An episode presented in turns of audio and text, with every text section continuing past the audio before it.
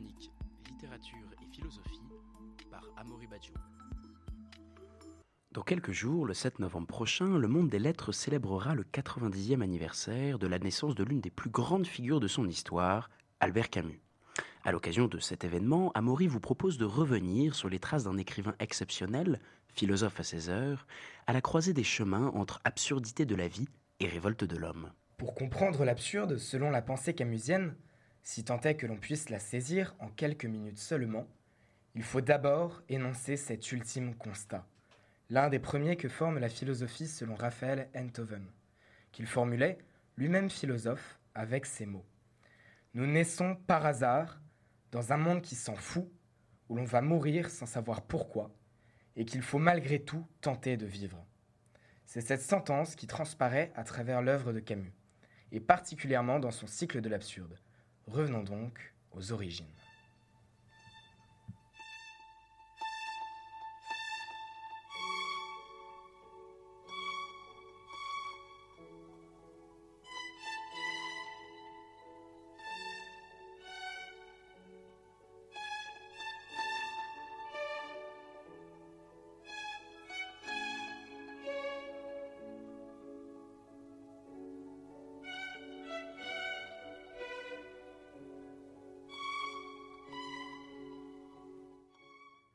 Albert Camus, né en Algérie en 1913 et mort en France en 1960, est un écrivain français que consacrera une œuvre féconde que lui-même répertoriait en trois cycles. Celui de l'absurde, le deuxième de la révolte, et le dernier, laissé inachevé avec la mort accidentelle de l'écrivain, celui de l'amour. C'est en 1957 que son œuvre est couronnée par le prix Nobel de littérature. Parmi ses écrits les plus renommés, vous connaissez sans doute, au moins de nom, le premier homme, ou encore le mythe de Sisyphe. Mais alors, Amaury, cette thématique de l'absurde, comment Albert Camus l'aborde-t-il et qu'est-ce que veut dire l'absurde pour Albert Camus? L'absurde, selon Camus, provient de la confrontation entre l'appel humain et le silence déraisonnable du monde. Il l'écrit lui-même dans le mythe de Sisyphe.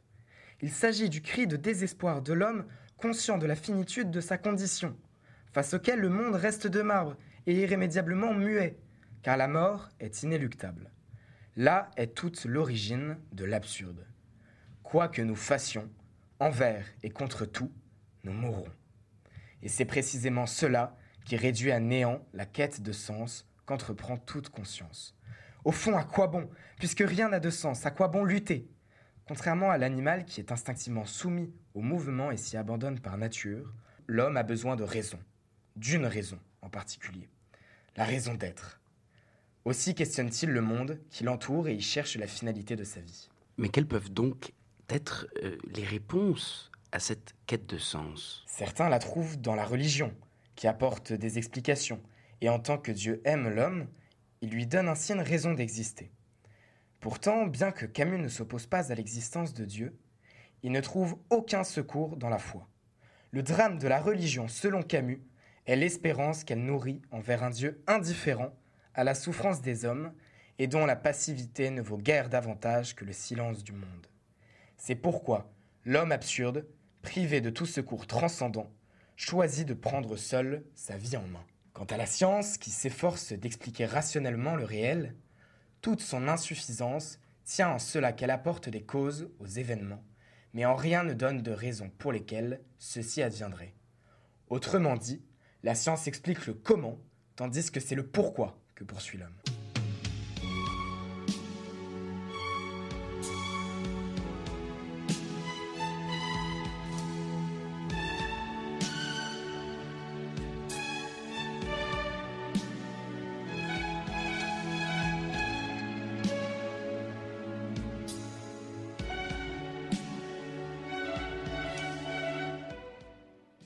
Refusant la foi et insatisfait de la science, l'homme chute dans l'absurde, conditionné entre travail, souffrance et mort, et ce sous la forme d'un cycle perpétuel.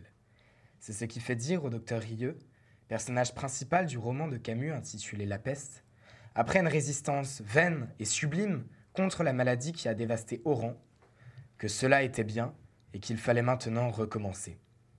Tel Sisyphe poussant inlassablement son rocher au sommet de la montagne, avant de le voir systématiquement retomber, l'homme est condamné à vivre chaque jour comme il le fit la veille et le fera le lendemain. C'est cette existence, apparemment privée de sens, qui rend l'humain indifférent à toute chose et hermétique à tout événement. C'est ce qui fait de Meursault, héros de l'étranger, bien que sans le moindre héroïsme, un monstre d'insensibilité, dès les premières lignes du roman, que vous connaissez sans doute. Aujourd'hui, maman est morte. Ou peut-être hier, je ne sais pas. C'est ce qui fait que face à cette femme qui lui parle de mariage, Meursault répond placidement Si tu veux. Comble de l'absurdité, c'est enfin ce qui le poussera, alors qu'il se promenait sur la plage, à abattre de cinq balles un homme avant de déclarer devant le tribunal avoir agi ainsi à cause du soleil. Au fond, rien n'est important puisque rien n'a de sens. Il s'ensuit donc que l'homme absurde, tout à fait désabusé de la réalité, ne fonde aucun espoir en le monde. Et ne rien espérer, ce n'est rien attendre, demeurer indifférent à ce que la vie réserve. Mais donc, si on en suit cette logique, l'absurdité de la vie de l'homme rend-elle, lui empêche-t-elle finalement d'atteindre le bonheur? Euh, Non, il ne faut pas s'y tromper. On peut vivre conscient dans un monde absurde. Camus l'écrivait lui-même. Il n'y a qu'un problème philosophique vraiment sérieux. C'est le suicide. Juger que la vie vaut ou ne vaut pas la peine d'être vécue. Or, le suicide chez Camus n'est en rien un expédient à l'absurdité de la vie, contrairement à la révolte, un thème qui fait l'objet d'un deuxième cycle dans l'œuvre de l'écrivain. Aussi ce choix revient-il à l'homme, se morfondre dans le constat effroyable et s'en faire le complice passif, ou se révolter consciemment, non pas en faisant le deuil du sens, mais en trouvant le sens de la vie dans ce qu'elle a d'absurde. Finalement, c'est peut-être ça le destin de Sisyphe, pousser perpétuellement son rocher.